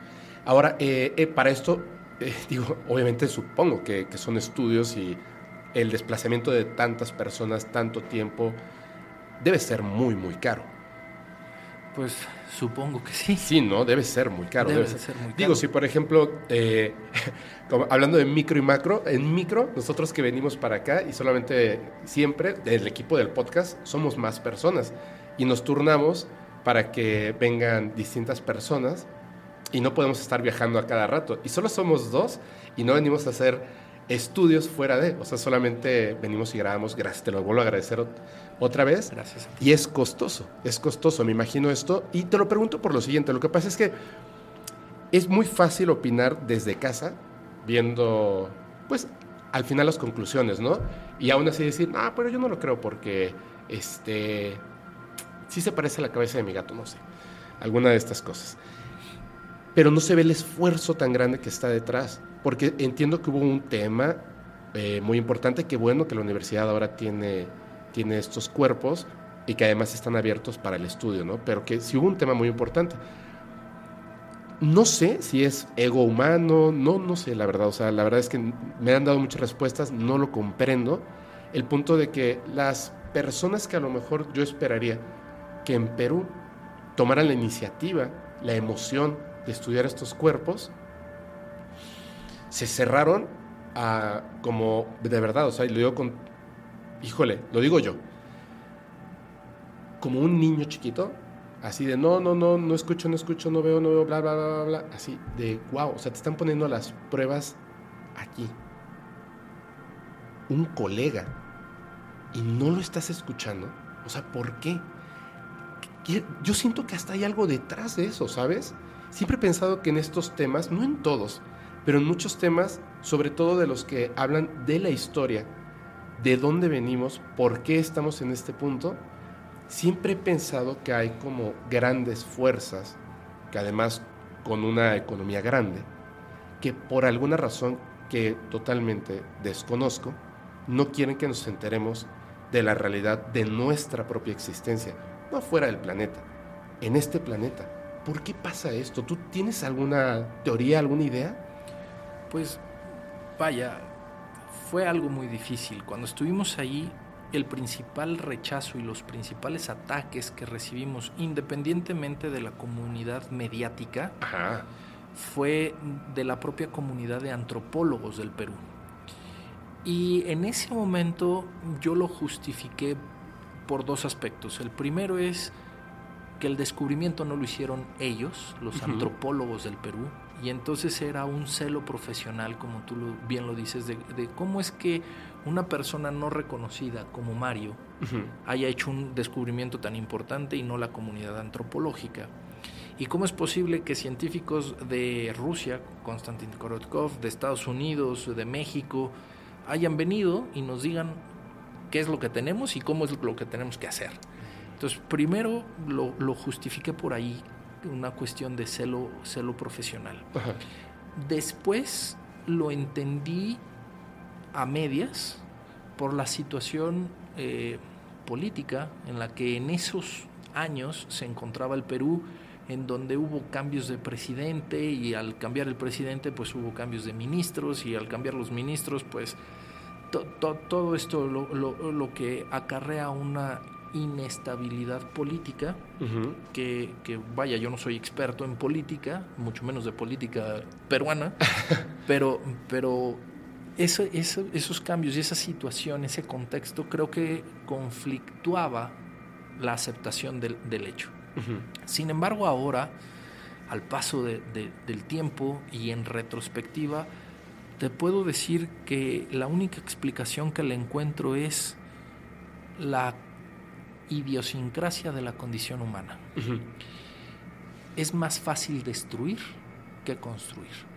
Crear una reputación como la que tú tienes, o crear un concepto como el que tú tienes, o crear lo que tú quieras. Crear cuesta tiempo, trabajo, esfuerzo y preparación.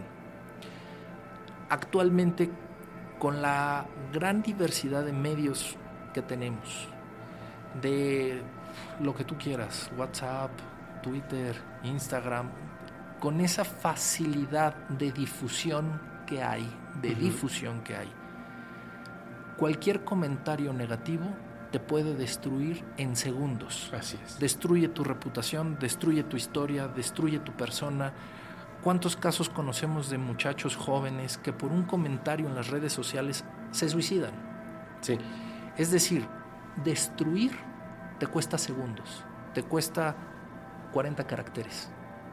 Construir te toma una vida entera. Así es. Creo que ese es el principal problema, que la facilidad de difusión está al alcance de la ignorancia y no al alcance del conocimiento.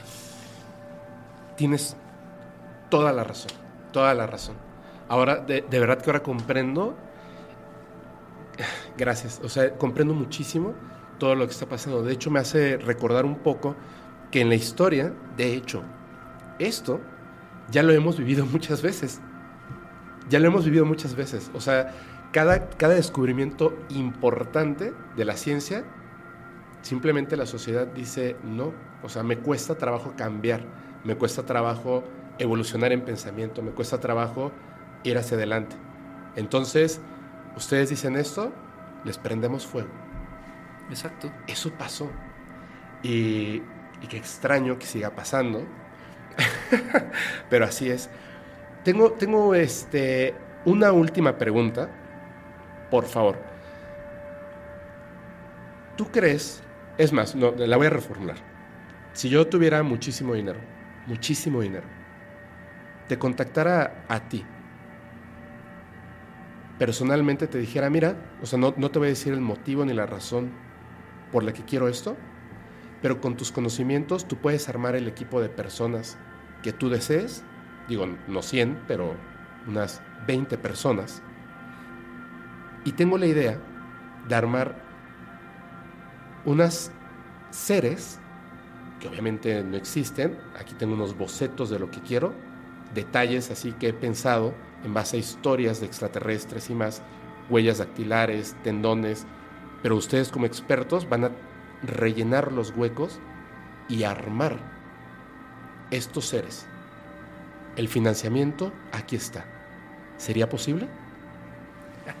Qué buena pregunta. Mira, replicar y desarrollar una pieza como la que tú pides es posible. La respuesta es sí. Pero replicar lo que la naturaleza hace en el transcurrir de la vida, como el desgaste entre articulaciones, la precisión de la localización de vasos sanguíneos, nervios, tendones, uniones de huesos, la evolución y todo el proceso que cuesta para llegar al tamaño de una cavidad ocular, al tamaño de una cavidad encefálica, a la posición de un agujero magno para el equilibrio de una pieza entre columna, cabeza y demás. Es decir, fabricar la pieza como la pides es posible, sí. Replicar el desgaste natural de un ser orgánico jamás va a ser posible. Excelente respuesta. Doctor Salce, te agradezco muchísimo, muchísimo.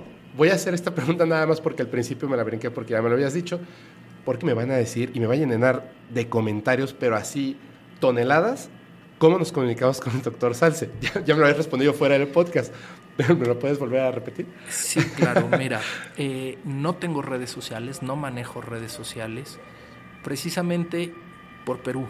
Eh, yo tenía Facebook, tenía Twitter, tenía... Y fueron tantos los ataques que a palabras necias oídos sordos.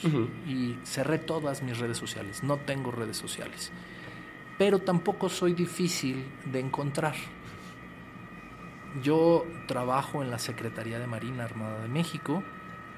Colaboro de forma directa y constante con el señor Jaime Maussan, que de hecho es así como tuve la fortuna de conocerte, contactarte y, y de, de, recibir tu invitación de estar aquí.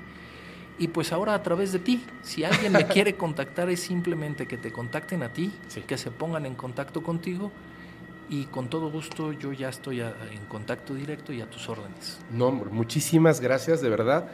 Eh, estoy súper agradecido de parte de toda la comunidad paranormal, del equipo del podcast paranormal. Estamos súper agradecidos a lo mejor, mira, me estaban diciendo hace unos días algo eh, que es muy bonito.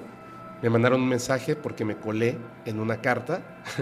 una, una niña le escribe a su mamá una carta, así, mamá, te quiero mucho, te amo, este, muchísimas cosas. Y al final decía, viva Fepo y el tío Julio. O sea, me colé en su carta y se me hizo muy bonito. Entonces, ayer platicando con una amiga aquí en la Ciudad de México, a Lulú, que le mando un saludo, me dijo, es que a lo mejor tú no te das cuenta y eso le pasa a muchas personas. O sea, no, no, nos damos cuenta del efecto que tenemos en muchas otras personas. Entonces, yo te quiero agradecer personalmente porque en serio que estas, esta noticia, todo lo que tiene que ver con las momias de Nazca, eran tantas preguntas que ahora has respondido, incluso a las que no formulé, de una manera súper clara, que tenía, que sentía como ese hueco de información que necesitaba, perdón, tener. y sé que muchas personas, muchísimas personas que van a ver este capítulo, van a estar muy contentos de haber recibido esta información, especialmente viniendo de, de una persona que estudió, que tiene las credenciales, que es un doctor, que tiene toda la amabilidad y el conocimiento. Gracias, gracias por haber resuelto tantas dudas y todas las que se junten, pues ya después te las traeré. Con todo gusto, ¿Vale? Mi, mi, obligación es, si tengo la información, compartirla. Pero la información que comparta, tengan la certeza de que va respaldada de un conocimiento y de un análisis y de la evidencia que la sustente. Con todo gusto estoy a tus órdenes y, y la de todo tu auditorio. Cuando gusten, a, tu, a tus órdenes. Muchísimas gracias. Pues bueno, ya, yo me despido. Muchas gracias. Eh, yo soy su amigo Fepo. Recuerden que si quieren mandar sus experiencias o evidencias, háganlo al correo fepo.podcastparanormal.com. Y, ¿tú crees que son extraterrestres? En lo personal. Ajá. Me encantaría decir que sí, Ajá. pero la única forma de poderlo decir es que yo tuviera la comprobación de otro cuerpo. Ok. Mientras no tenga otro cuerpo, para mí es una especie o tres posibles especies que necesitamos incluir en nuestra biología, en nuestra historia. Perfecto. Muy bien. Pues ahora sí, muchísimas gracias a todos. Yo les recuerdo que los capítulos del podcast paranormal se disfrutan mucho mejor si los escuchan mientras conducen en una oscura y terrorífica carretera y no tienen a nadie a quien abrazar. Chao.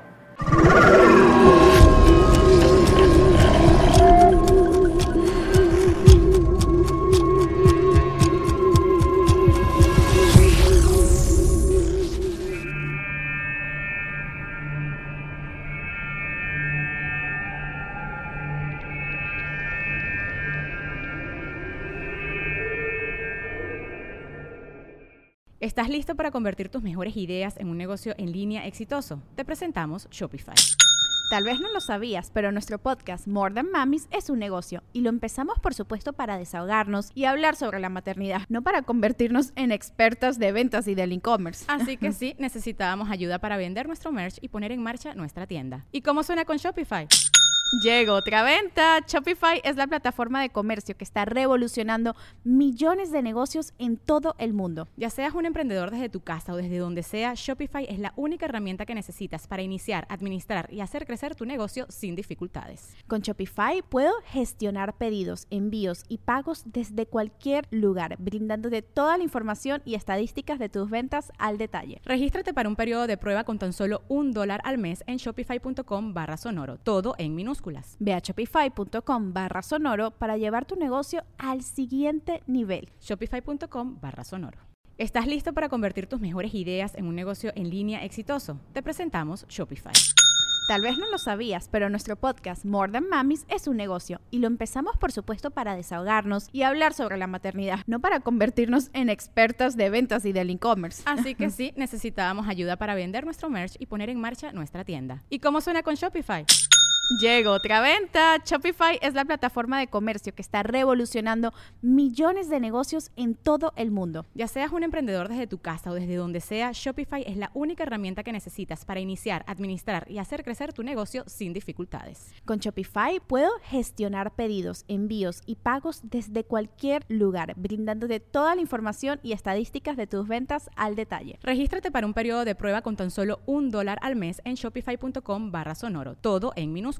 Ve a shopify.com barra sonoro para llevar tu negocio al siguiente nivel. Shopify.com barra sonoro. Judy was boring. Hello. Then Judy discovered ChumbaCasino.com. It's my little escape. Now Judy's the life of the party. Oh, baby, Mama's bringing home the bacon. Whoa, take it easy, Judy. The Chumba life is for everybody. So go to ChumbaCasino.com and play over 100 casino style games. Join today and play for free for your chance to redeem some serious prizes. ChumbaCasino.com. No purchase necessary. Void where prohibited by law. 18 plus terms and conditions apply. See website for details.